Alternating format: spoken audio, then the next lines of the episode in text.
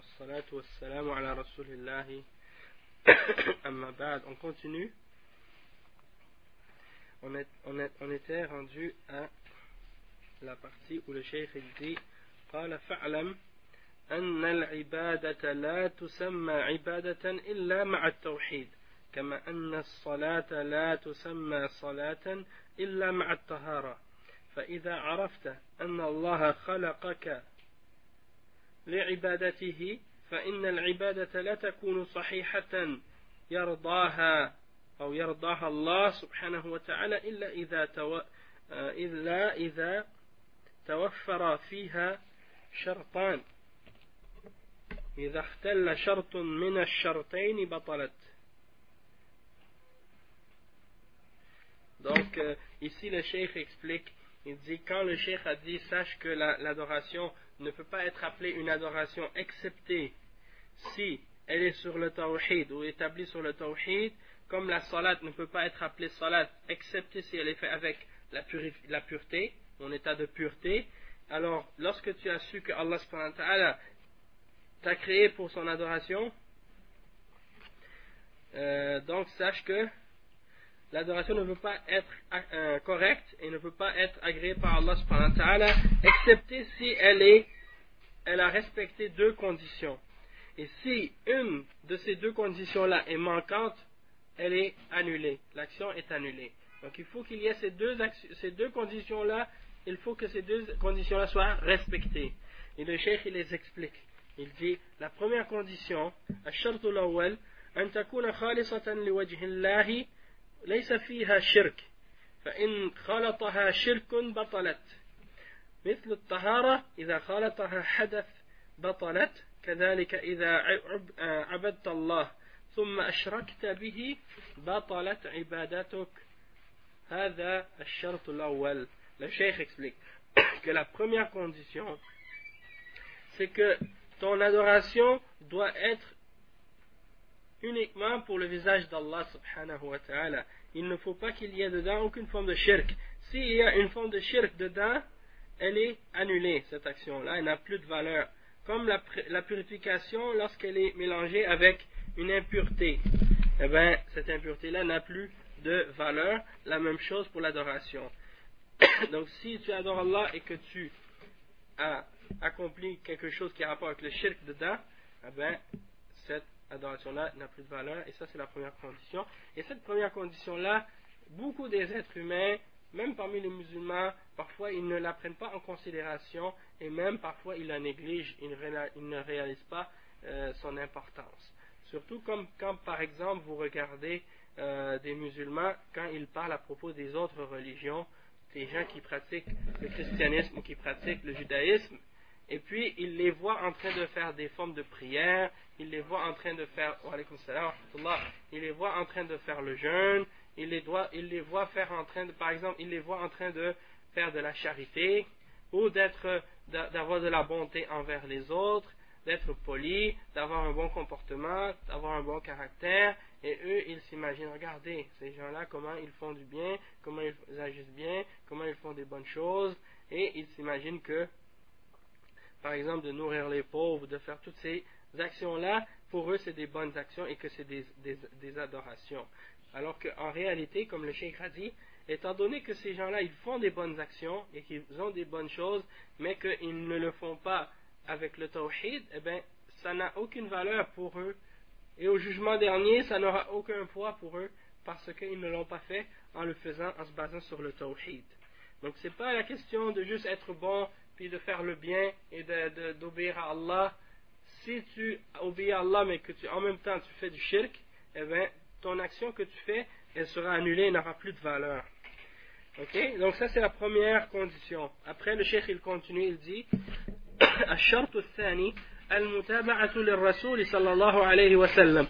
فأي عبادة لم تأتي أو لم يأتي بها الرسول صلى الله عليه وسلم فإنها باطلة ومرفوضة. لأنها بدعة وخرافة. ولهذا يقول صلى الله عليه وسلم من عمل عملا ليس عليه أمرنا فهو رد. وفي رواية ومن من أحدث في أمرنا هذا ما ليس منه فهو رد.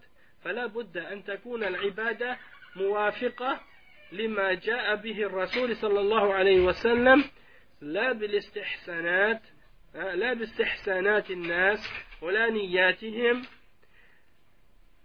نعم ومقاصدهم كما دام ومقاصدهم ما دام أنها لم يدلل عليها دليل من الشرع فهي بدعة لا تنفع صاحبها بل تضر تضره لأنها معصية وإن زعم أنه, أنه تقرب تقرب أو تقرب بها إلى الله عز وجل وي.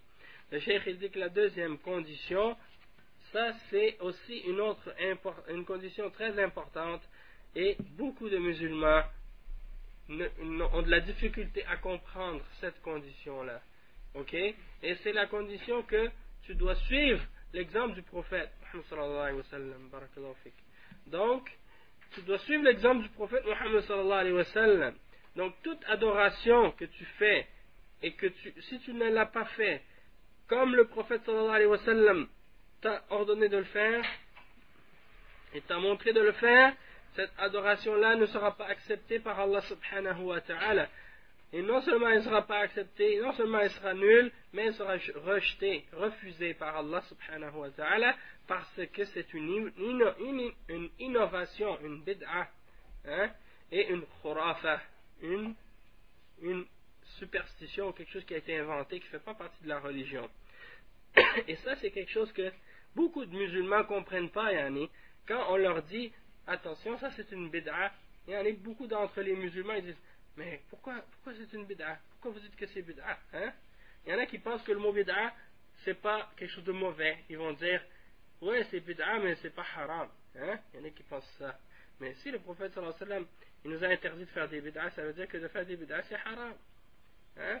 Toutes les bid'a, c'est haram. Et c'est un péché de faire des bid'a.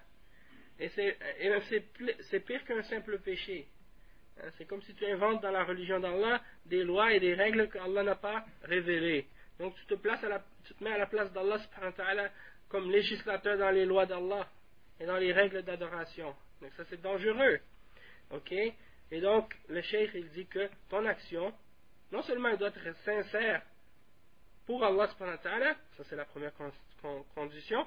La deuxième condition, elle doit être en accord avec l'exemple que le prophète sallallahu alayhi wa sallam a amené et elle doit suivre cet exemple-là dans les adorations. D'accord? Le prophète sallallahu alayhi wa sallam a dit celui qui fait une action hein, et que ça ne fait pas partie de notre, elle ne fait pas partie de notre religion, cette action sera rejetée. Hein? Donc, peu importe la quantité de, cette action-là que tu vas faire, même si en fait beaucoup, beaucoup, beaucoup, elle ne sera jamais acceptée par Allah parce que ce n'est pas une action à la base qui est acceptée, qui, fait, ça ne fait pas partie de l'islam donc ce ne sera pas accepté par Allah subhanahu wa ta'ala. Et dans une autre, euh, narration, celui qui invente dans notre religion, ce, qui n'en fait pas partie, elle sera rejetée. Cette invention-là sera rejetée. Donc ça veut dire que toute action, toute chose que tu fais dans la religion, si ça ne fait pas partie de la charia, si ce n'est pas révélé dans le Coran et dans la Sunna, et que le professeur ne l'a pas ordonné ou euh, incité les gens à le faire, eh bien ça ne fait pas partie de l'islam et il ne sera pas accepté d'Allah subhanahu wa ta'ala. Et toutes les bid'as sont des innovations. Toutes les bid'as sont des égarements. Il n'y a pas des bonnes bid'as et des mauvaises. Comme certains, parmi les gens de bid'as, ils essaient de justifier. Hein. Et si vous voulez savoir qui sont les gens de bid'ah, des fois vous vous posez des questions. C'est qui les gens de bid'ah Vous voulez les reconnaître? Eh bien c'est bien facile. Quand ils viennent vous parler, ils vous disent qu'il y a des bonnes bid'ah. Hein c'est bien simple. Parce que si, quelqu'un fait des bid'ah, il ne veut pas admettre que ce qu'il fait c'est mal. Il essaie de le justifier, de le rendre bien. Alors il essaie de dire qu'il y a des bonnes bid'ah. D'accord? Donc le cheikh il dit que l'adoration, comment on se fait pour. Parce qu'il y, a deux formes de bid'ah. En fait, les ulama ont expliqué il y a al-bid'ah al-asliya ou al-bid'ah al-idafiyya. Et ça, c'est des fois, ça mélange des gens parfois. Mais en fait, c'est simple à comprendre. C'est qu'il y a des choses qui sont des bid'a à la base. Il y a des choses qui sont à la base bid'a parce qu'elles ne font pas partie du tout de la charia. Tout le monde sait que ça ne fait pas partie de la charia. Ok? Et ça, c'est des bid'a qui sont à la base des innovations. Toutefois, il y a des, il des bid'a qui sont à la base, ça fait partie de la charia, sauf que la façon de le faire, c'est bid'a. Hein? Ou le moment où tu veux le faire, précisément, c'est bid'a. Donc on l'appelle bid'a idrafiyya. Parce que c'est quelque chose que tu prends qui fait partie de la charia, mais tu rajoutes à cette adoration-là des choses qui font que ça devient une bid'a. Hein? Et ça, cette, deuxième forme de bid'a, c'est ça qui mélange beaucoup de gens. Parce qu'ils font des choses qui sont bien. Comme par exemple, quelqu'un dit, moi je faire le dua. Dua, c'est pas mauvais. Comment? Tu me dis que je fais une bid'a. L'islam nous enseigne de faire le dua. Oui, mais comment tu fais le dua? La façon que tu le fais précisément, c'est pas comme ça. Le prophète sallallahu alayhi wa sallam nous a pas montré faire dua de cette façon. Hein?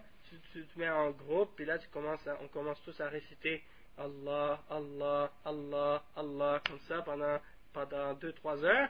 Et puis là, on dit hein, qu'on fait une chose qui est bonne.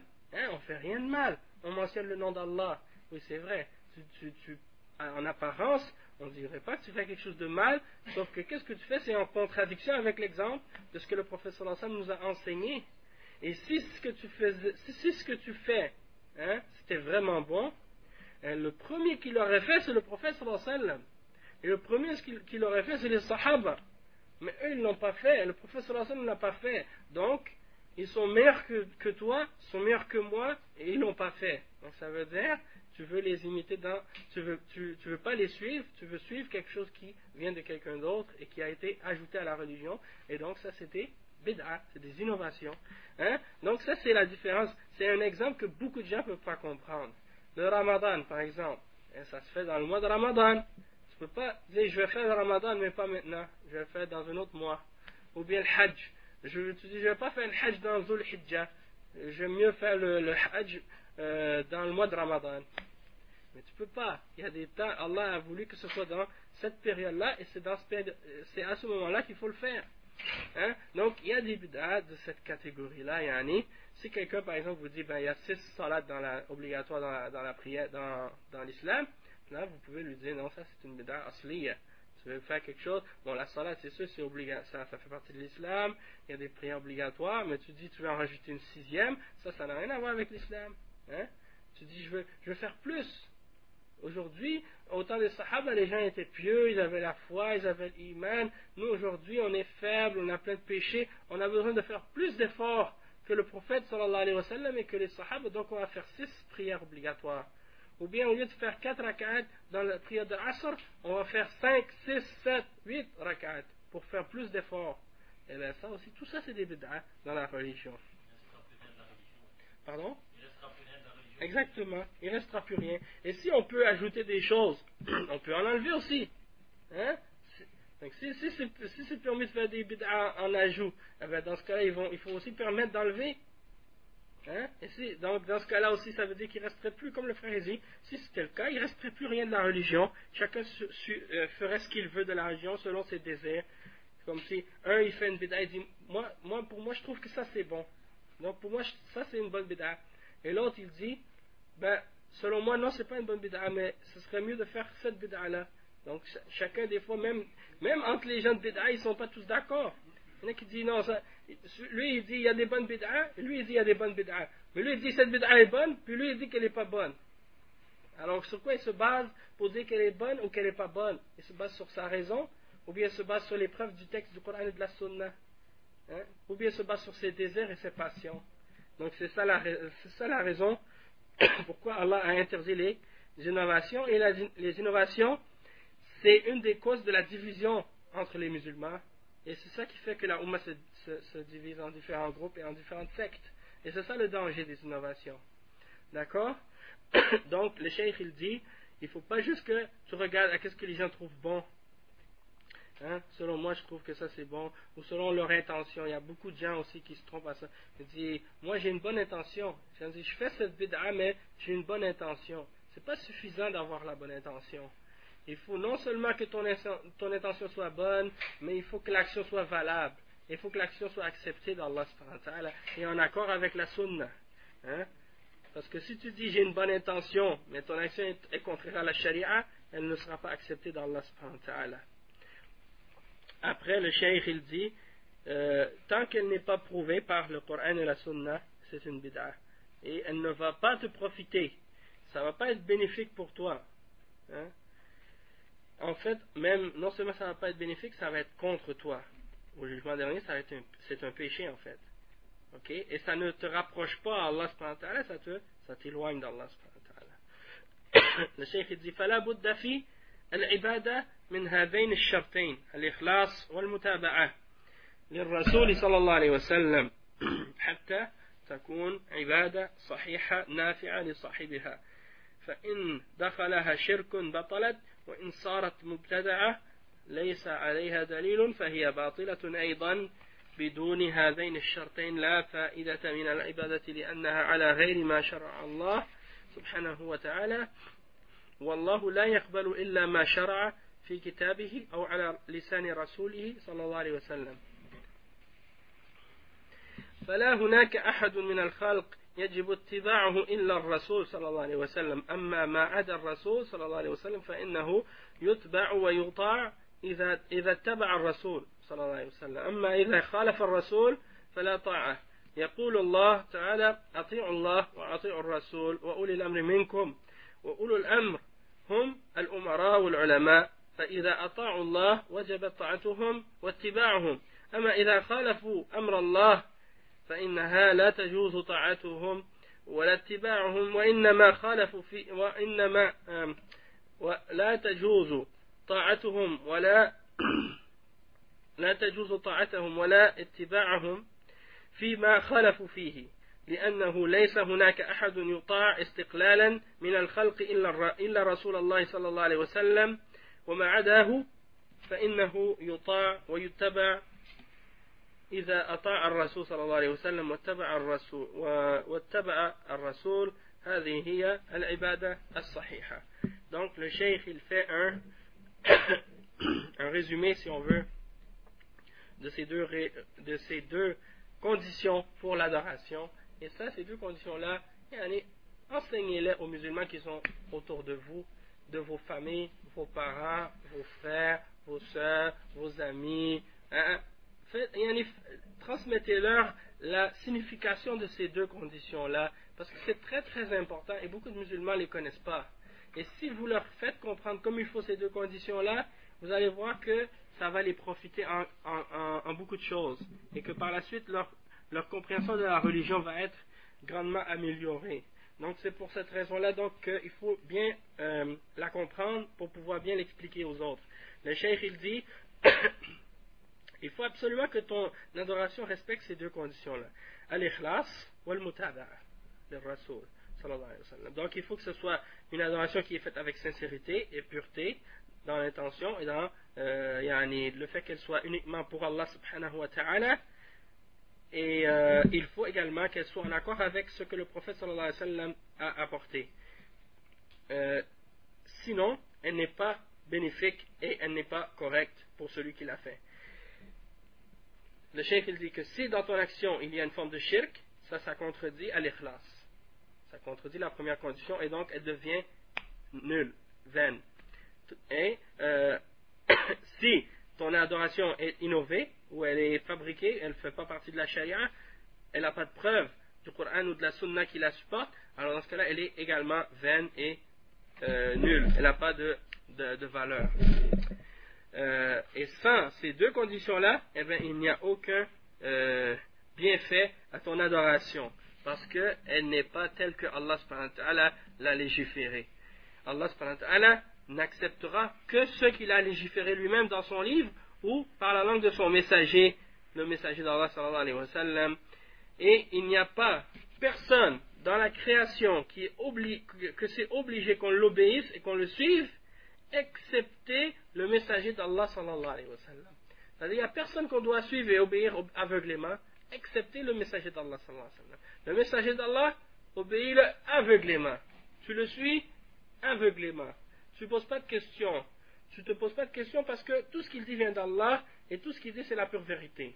Donc tu peux l'accepter et le prendre et le faire les yeux fermés parce que, alhamdulillah, c'est le haq. Tant que c'est basé sur un hadith sahih, tu peux le prendre et puis tu peux l'appliquer. Il n'y a pas de problème. Hein? Bien entendu, si tu as des doutes ou tu ne comprends pas comment l'appliquer, tu demandes aux ulama pour qu'il te clarifie la façon de l'appliquer. D'accord? Toutefois, en dehors du prophète sallallahu alayhi wa sallam, personne n'est à ce niveau, personne n'est à ce degré que tout ce qu'il dit, tu l'acceptes. Personne. Seul, le seul que tu prends, tout ce qu'il te dit, tout ce qu'il te demande, c'est le messager d'Allah sallallahu alayhi wa sallam. En dehors du messager d'Allah sallallahu alayhi wa sallam, eh bien, tout le monde sont possible de faire, tous les autres sont capables de faire des erreurs et des fautes et de se tromper. Que ce soit des ulama, que ce soit peu importe qui ils sont. Ils peuvent tous se tromper, donc on ne doit pas les suivre aveuglément. Hein? Même les ulama, hein, même les euh, imams de l'islam, on les suit, mais on les suit uniquement yani, tant qu'ils n'opposent pas les preuves qui viennent du Coran et de la Sunna. Si les ulama ou les umara ou n'importe qui, les dirigeants, t'ordonnent de désobéir à Allah subhanahu tu ne dois pas les obéir. Hein? Et le cheikh il mentionne ça et il clarifie ça dans le verset 59 de Surat An-Nisa qui dit Obéissez à Allah, obéissez aux messagers et à ceux d'entre vous qui détiennent le commandement. Et le chef explique, il dit que les gens qui détiennent le commandement d'entre vous, ce sont qui? Ce sont les dirigeants et ce sont les savants, les ulama. Ok? Donc ça veut dire que si euh, yani, Allah t'ordonne quelque chose, tu le fais, tu le fais, yani, tu l'obéis aveuglément, tu le suis. Si le prophète t'ordonne quelque chose, tu obéis. Parce que Allah a mis devant son nom et devant le messager, devant le nom du messager sallallahu alayhi wa sallam, le verbe c'est le verbe impératif hein, d'obéir.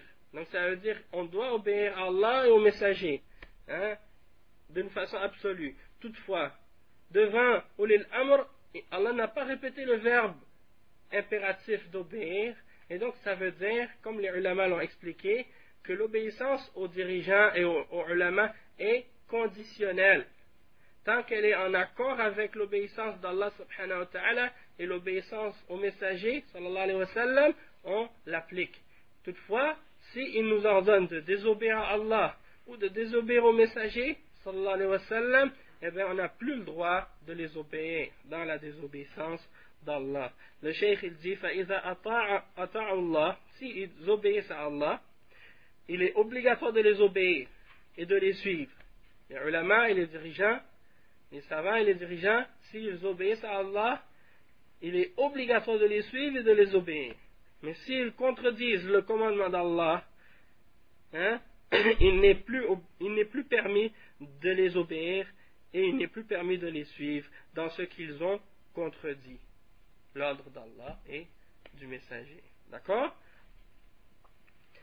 Parce que il n'y a personne qui peut être obéi individuellement, hein, c'est-à-dire pas vraiment individuellement, mais indépendamment, c'est-à-dire euh, librement il n'y a personne qui, en dehors du messager d'Allah est suivi par lui-même ou pour lui-même, hein, pour qu'est-ce qu'il dit lui-même, excepté le messager d'Allah C'est juste le messager d'Allah qu'on suit de cette façon-là. Mais en dehors de lui, il n'est pas permis, hein, en dehors de lui, il n'est pas permis de suivre quelqu'un aveuglément. Ok. Et les autres, en dehors du prophète, s'ils obéissent au messager on l'obéit, et s'ils désobéissent au messager, on le désobéit. Et ça, ça implique également la question des madahib. Qu'est-ce que les gens ils suivent des madahib et les imams des madahib? La même chose pour ça, yani. Quelqu'un il va dire, tu dois suivre l'imam Malik dans tout ce qu'il a dit dans le madhab. De du chapitre de Tahara jusqu'à à la fin Al-Qada ou Al-Itq ou peu importe quel parmi les chapitres qu'ils ont mis à la fin des livres de fiqh, eh bien, ils disent tout ce qu'il a dit l'imam Malik, tu le suis aveuglément à la lettre jusqu'à la fin. Même si ce qu'il dit, tu trouves un hadith sahih dans le Bukhari, dans le Muslim qui dit fais pas ça ou fais ça, le contraire de ce que l'imam Malik a dit, et toi tu dis non, moi je suis l'imam Malik, même si le prophète sallallahu alayhi wa sallam a dit le contraire. Ça, c'est interdit de faire ça. Parce que on n'a pas deux ou trois ou quatre ou cinq ou six prophètes, on n'a pas deux ou trois ou quatre ou cinq sharia, on a une seule sharia c'est le Coran et c'est la Sunna. Et on a un seul prophète, et c'est le prophète Mohammed sallallahu alayhi wa sallam. Et quand tu prends la parole d'un être humain et la parole du prophète sallallahu alayhi wa sallam, et que tu les mets à égalité, là ça veut dire que tu as un problème dans ta foi. Tu as un problème dans ta foi. L'ordre d'Allah, l'ordre du messager, elle passe devant l'ordre de tout autre parmi les êtres humains, même si c'est le plus grand parmi les imams de la Ummah. D'accord? Et même les imams de l'islam eux-mêmes, ils ont dit ça. Imam Malik, il a dit ça. Abu Hanifa, il a dit ça. Shafi'i, il a dit ça. Ahmed, il a dit ça. Peu importe quel imam, parmi les imams de Sunnah wal Jama'a, ils ont tous dit ça. Les seuls qui n'ont pas dit ça, c'est qui? C'est les soufis et les chiites. Ils disent, eux, tu les obéis absolument et dans tout, comme ils disent, si tu dois être comme le mort devant son, celui qui le lave. Hein? comme le mort devant celui qui le lave. C'est-à-dire, quand tu es mort, tu es, couché par terre, tu ne peux pas bouger parce que tu es mort. Eh ben, c'est comme ça tu dois être devant ton cheikh. Hein? C'est ça, c'est les gens de bid'a, c'est comme ça qu'ils sont avec leurs ulama. Et les chiites, la même chose. Ils croient que leurs, leurs ulama sont infaillibles et qu'ils connaissent le rêve et tout. Et puis, donc, quand ils disent quelque chose, tu ne peux pas remettre en question, critiquer ou quoi que ce soit. Donc, Alhamdulillah Rabbil Alamin, que Allah nous a donné hein, la guidance et la clarté dans la façon dont on doit comprendre et suivre notre religion. Le cheikh ensuite il dit Faïda arafta al-shirk. Faïda arafta. On est, on est rendu à quelle heure là? 1h07. ok. Hein? 26 minutes? parce qu'on est on a arrêté quelques minutes entre, entre, avant la prière et après quand on est revenu on a arrêté un petit peu. Donc euh, ça va aller, Inch'Allah. Euh, oui, qu'est-ce qu'il dit le cheikh Cheikh euh, Mohammed ibn euh, Mohammed ibn Abdul Wahhab, il dit ensuite, à la suite de qu'est-ce qu'il a dit tout à l'heure فإذا عرفت أن الشرك إذا خالط العبادة أفسدها وأحبط العمل وصار صاحبه أو صار صاحبه من الخالدين في النار عرفت أن أهم ما عليك معرفة ذلك.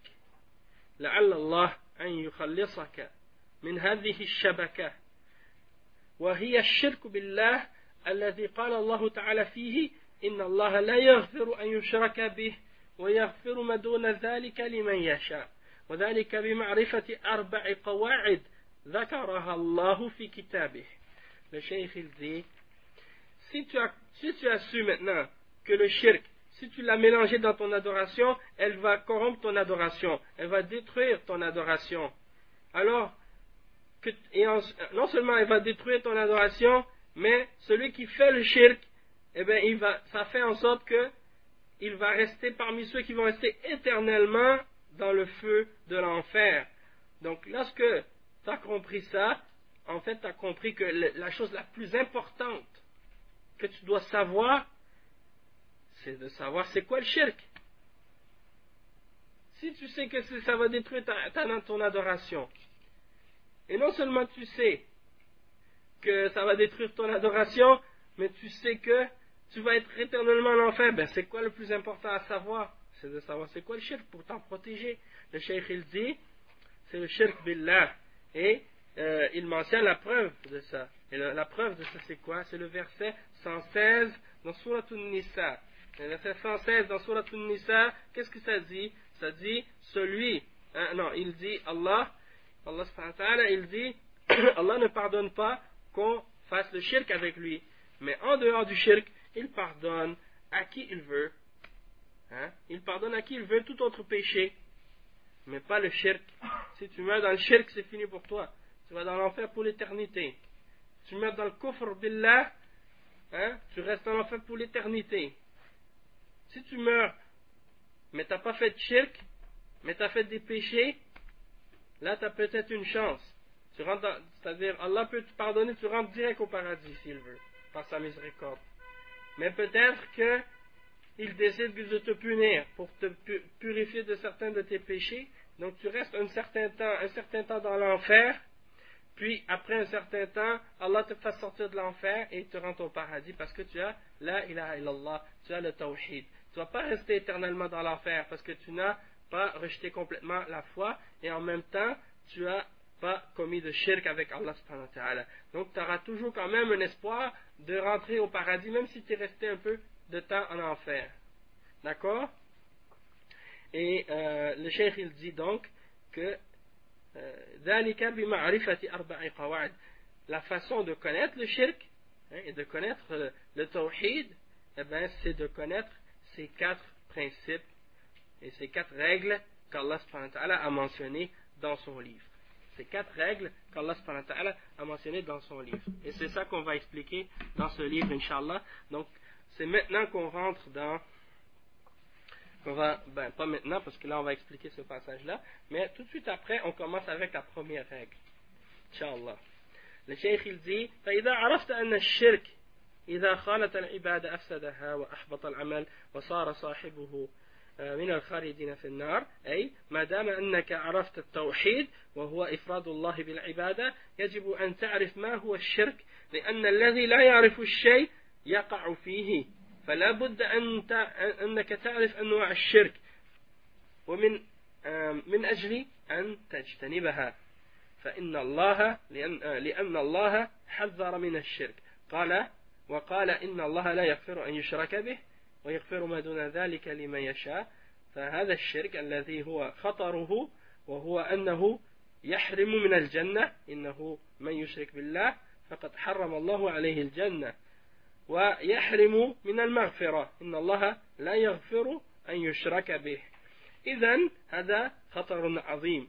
يجب عليك أن تعرفه قبل أي خطر لأن الشرك ضلت فيه أفهام وعقول. لنعرف ما هو الشرك من الكتاب والسنة. الله ما حذر من شيء إلا بينه. وما أمر بشيء إلا ويبينه للناس فهو لن يحرم الشرك ويتركه مجملا. بل بينه في القرآن العظيم وبينه الرسول صلى الله عليه وسلم في السنة بيانا شافيا. فإذا أردنا أن نعرف ما هو الشرك نرجع إلى الكتاب والسنة حتى نعرف الشرك ولا نرجع إلى قول فلان وهذا سيأتي Le cheikh explique maintenant ce passage, il dit que lorsque tu sais que le shirk, c'est ce qui détruit tes actions, est ce qui te fait rentrer en enfer pour l'éternité, etc. Donc il dit, donc tant que tu as connu le, le tawhid, c'est de, de, rendre ton adoration uniquement pour Allah subhanahu wa ta'ala, il est obligatoire également de connaître ce qui s'oppose au, au tawhid, c'est-à-dire le shirk, parce que celui qui ne connaît pas le danger de quelque chose, il peut facilement tomber dans cette chose-là. D'accord Donc, il faut que tu connaisses les catégories de shirk pour que tu puisses t'en écarter parce que Allah a averti les gens contre le shirk et il a dit qu'il ne pardonnait pas quelqu'un qui faisait le shirk. Mais il pardonnait tout autre péché à qui il voulait. Et il dit également euh, dans le verset 72 dans Surah Al-Ma'ida hein, celui qui fait le shirk avec Allah alors Allah lui interdit l'entrée au paradis lui interdit l'entrée au paradis. Et il dit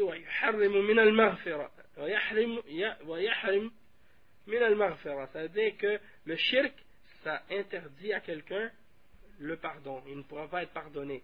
47 dans Surat An-Nisa. C'est le même verset que tout à l'heure. Donc il dit ça c'est très dangereux. C'est très dangereux. On voit que c'est très dangereux. Donc c'est obligatoire de le connaître avant tout autre danger. Hein? On sait que le cancer c'est dangereux. On sait que euh, yani, conduire en, euh, boire de l'alcool c'est dangereux. Et si tu conduis en état d'ébriété c'est encore plus dangereux parce que là tu vas risquer de tuer des gens hein. on sait que quoi d'autre encore? On sait que l'électricité si on touche à n'importe quelle chose qui hein, peut nous on dit que tout ça c'est dangereux. Mais ça c'est des dangers dans la dunya hein, c'est des dangers dans la dunya on sait que le feu ça brûle si on touche on va se brûler. Ça c'est des dangers dans la dunya mais le danger du, du shirk c'est plus dangereux que tous ces, autres dangers-là. Pourquoi? Parce que c'est un danger qui risque d'amener ton âme et ton corps dans l'enfer pour l'éternité. Hein? Et donc ça c'est le plus le plus grand de tous les dangers. Hein? Et donc il faut faire attention à ce danger-là avant tout autre danger et le prendre comme une priorité. Et le cheikh il dit que donc c'est obligatoire de le connaître avant tout autre danger. Hein? Si tu veux te préserver d'un danger par exemple, euh, tu veux savoir le danger de l'électricité ou bien du gaz ou n'importe quel autre truc, tu vas l'étudier pour essayer de connaître ce danger-là, pour essayer de t'en protéger. Plus tu le connais, ce danger, plus tu vas être capable de savoir comment il va te faire du mal. Eh bien, le tawhid, euh, le shirk, c'est la même chose. Plus tu le connais et tu connais les détails du shirk, et tu connais les catégories du shirk et les manifestations du shirk, eh bien, plus tu vas être capable de t'en préserver, de t'en protéger et d'éviter de tomber dedans. Mais le danger, euh, pas le danger, mais le problème actuel aujourd'hui chez les musulmans dans la Ummah, c'est que beaucoup d'entre les musulmans, ils ne connaissent pas le shirk, ils ne connaissent pas les catégories de shirk, et donc ils tombent dedans facilement, parce qu'ils sont ignorants. Allah al Donc, c'est pour ça que c'est très important de le connaître, euh, et quand on dit de le connaître, ça veut dire quoi? Ça veut dire de le connaître, mais selon les textes du Coran et de la Sunna. Pas selon qu'est-ce qu'on peut imaginer, selon nos propres imaginations, mais selon les preuves du Coran et de la Sunna. Maintenant, beaucoup de musulmans, par exemple, euh, ils, connaissent, ah oui, euh, ils savent certaines choses. Ah oui, ça, ça, oui, je pense que c'est shirk, ou oui, ça, j'ai entendu que c'est shirk. Mais tu lui dis, ok, c'est quoi la preuve? Il ne connaît pas la preuve. Hein? Ou bien ils vont dire que quelque chose est shirk alors que c'est même pas shirk. Et ils vont dire que quelque chose c'est correct et ça fait pas partie du shirk alors que ça fait partie du shirk. Et si tu lui demandes les preuves, il ne sait pas. Parce qu'il n'a pas pris la connaissance qu'il a du Coran et de la Sunna. Il va dire, ah, j'ai entendu quelqu'un qui a dit ça. Ou j'ai entendu quelqu'un qui a dit ça. Et puis la religion d'Allah, c'est pas comme ça que tu dois l'apprendre. La religion d'Allah, tu dois l'apprendre en te basant sur les textes et les preuves qui viennent d'Allah et du prophète sallallahu alayhi wa sallam pour bien comprendre la religion. Donc le cheikh il dit que Allah s'il t'a averti contre le shirk, ça veut dire qu'il te l'a expliqué c'est quoi? Parce qu'il ne peut pas t'avertir contre quelque chose puis t'explique pas qu'est-ce que c'est. Hein? Et donc, il n'y a pas une chose qu'il a ordonnée aux gens, excepté qu'il a clarifié aux gens. il n'a pas interdit quelque chose aux gens, excepté qu'il leur a expliqué d'une façon détaillée. Pas seulement une façon générale, il leur a dit attention au shirk. Non, il a, expliqué les détails, qu'est-ce que c'est, et chaque exemple, qu'est-ce qui représente une forme de shirk, il l'a expliqué en détail avec les règles et les conditions qui s'appliquent à tous ces détails-là. Donc c'est très important donc de retourner aux clarifications du Coran et aux clarifications de la sunna du prophète sallallahu alayhi wa sallam, parce que dans ces deux révélations-là, il y a eu une clarification, une explication détaillée et suffisante de toutes ces choses-là, de toutes ces manifestations-là du shirk. Et donc, si tu veux le connaître comme il faut, tu dois retourner au Coran et à la Sunna pour le connaître et ne pas retourner aux paroles de quiconque qui peut arriver avec des définitions qui sont contraires à celles qui sont dans le Coran et dans la Sunna.